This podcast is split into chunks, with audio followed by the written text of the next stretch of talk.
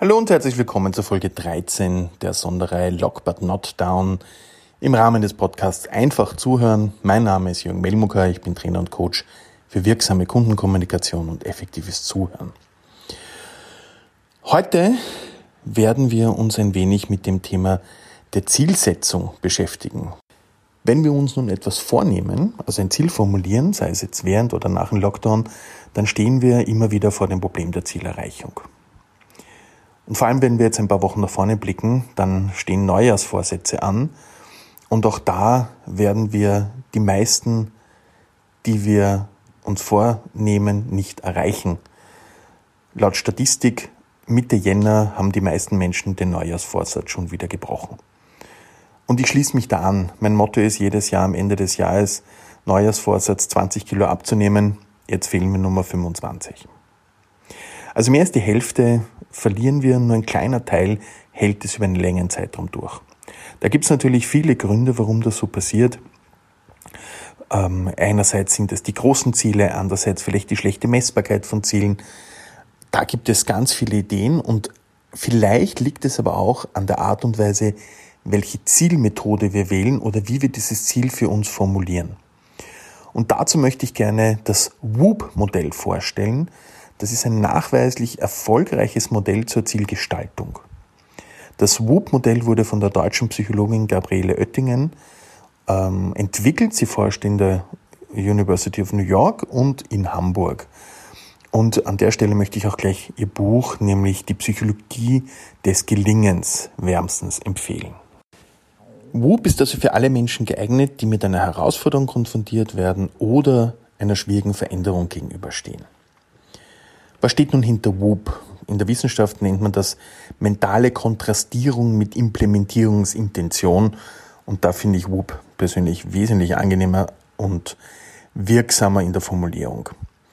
WOOP ist ein Akronym und steht für W Wish, O Outcome, das zweite O für Obstacle, das Hindernis und P der Plan. Gehen wir mal die verschiedenen Punkte durch. Wish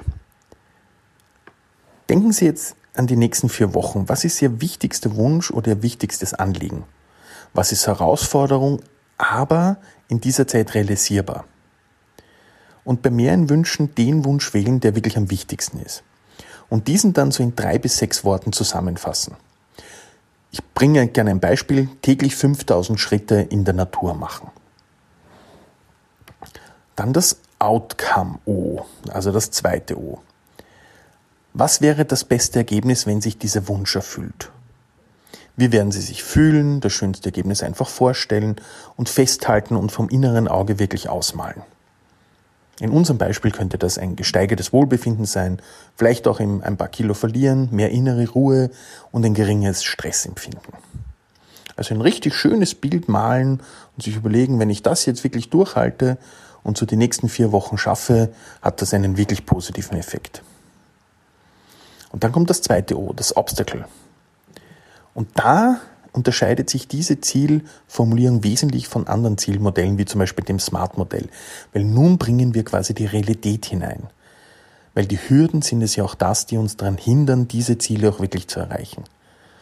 Was ist das Hindernis, welches mich davon abhalten kann oder erfahrungsgemäß abhalten wird? Was steht mir im Weg? Zum Beispiel, die, für unser Beispiel, die Zeit fehlt es ist zu kalt oder alleine kann ich mich nicht wirklich motivieren. Und dann kommt der Plan, das P. Nun wollen wir das Hindernis überwinden und da kommt die Implementierungsintention ins Spiel, die Wenn-Dann-Formulierung. Diese wurde von Peter Gollwitzer entwickelt, der auch Forscher in New York ist und zufällig der Ehemann auch von Gabriele Oettingen. Und die Wenn-Dann ist eine sehr wirksame Formulierung, wenn wir Dinge umsetzen wollen. Wir geben also unserem Gehirn eine Verknüpfung von Umsetzung und Wunsch. Und das ist nachweislich effektiv. Also das ist ein wirklicher Forschungsgegenstand. Wie formulieren wir dieses Vorhaben? Also wenn das Hindernis auftritt, dann mache ich Folgendes. Und für unser Beispiel ist es, wenn ich das Gefühl habe, dass ich alleine nicht gehen will, dann rufe ich XY an und wir machen uns etwas aus. Wenn es Punkt 17 Uhr ist, dann ziehe ich gleich die Sportschuhe an und mache mich auf den Weg. Da ist der große Unterschied, dass wenn ich mir denke, okay, am Abend gehe ich dann hinaus oder ich verknüpfe es mit einem ganz konkreten Zeitpunkt, wenn es Punkt 17 Uhr ist, was mache ich dann? Somit bekommt es einen viel konkreteren Bezug und es ist eben leichter, es umzusetzen.